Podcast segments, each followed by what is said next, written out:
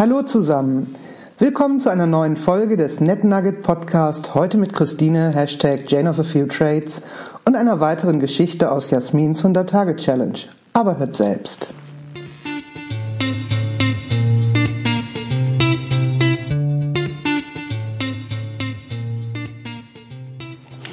Mir wird in Bezug auf Netzwerken immer wieder gegenüber betont, dass Wert auf die Harmonie gelegt wird.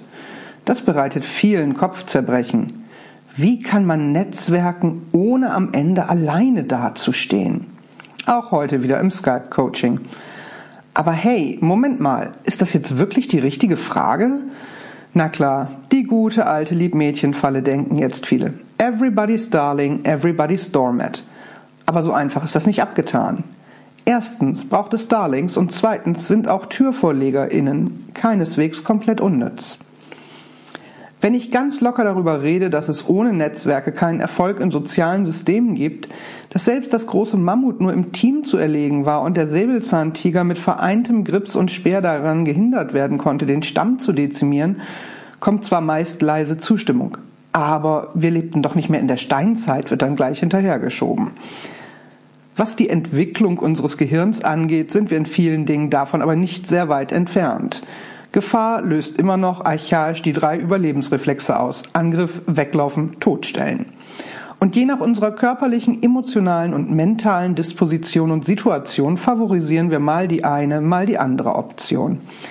Und die Gefahren heute in enger werdenden sozialen Zusammenschlüssen wie Teams sind da immer noch die Angst, ausgeschlossen zu werden und dem säbelzahnähnlichen ALG-2-Tiger in die Augen sehen zu müssen oder zu ahnen, dass man noch nicht mal das kleine Mammut auf dem Arbeitsmarkt zum Überleben alleine erlegen könnte als Selbstständige. Was bei genauerem Nachbohren meinerseits dann eigentlich auch immer rauskommt, ist, dass es als nahezu unanständig empfunden wird, eigene Bedürfnisse anzumelden. Da befürchtet jemand, die Beziehung unbillig zu belasten, wenn man im laufenden Betrieb merkt, dass man sich doch nicht mehr so wohl fühlt mit den Absprachen. Entweder weil man sich selber weiterentwickelt hat oder die Erwartungen an den Prozess andere waren.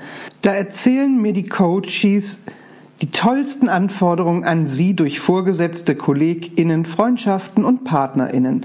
Dinge, die selbst bei nüchternster Betrachtung noch schamlose Grenzüberschreitungen oder hilflose, jedoch brutale Verteidigungsschläge sind. Aber was dann als Coaching-Ziel oft ganz wichtig ist, es muss bitte harmonisch sein, wenn ich was sage. Ich will auf keinen Fall die Beziehung belasten. Oft geht es aber gar nicht so sehr um die direkte Beziehung, die angeblich geschützt werden soll, sondern um die Folgen, die aus der Situation entstehen könnten. Man will halt keinen Widerstand bieten, weil man fälschlicherweise selbst als Widerstand empfunden werden könnte. Ein zweites sehr verbreitetes Motiv ist, man möchte moralisch überlegen sein im Konflikt. Die beiden Motive zusammen ergeben dann eine ziemlich schwer zu durchschauende und unheilvolle Allianz der aktiven Netzwerkverweigerung.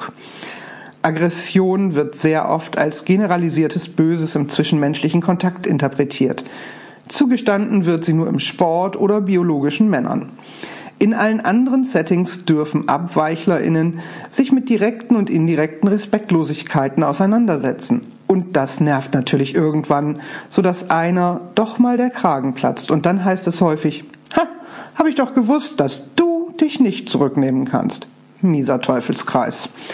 So leid es mir tut, in einem unfairen Kampf mit einer weißen Weste rauszugehen zu wollen, das ist ein blödes Ziel.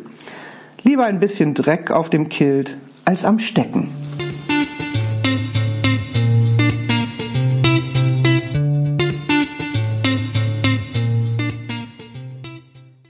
Podcast-Hörerinnen und Hörer, das war es jetzt mit der zweiten Staffel Netzwerken im Selbstdialog mit der 100 Tage Netzwerk Challenge. Aber keine Angst, wir kommen wieder und weitere Abenteuer von Jasmin in ihren 100 Tagen hört ihr in der dritten Staffel. Wir freuen uns auf euch und wünschen euch bis dahin alles Gute. Bleibt stark und netzwerkt weiter. Eure NetNuggets.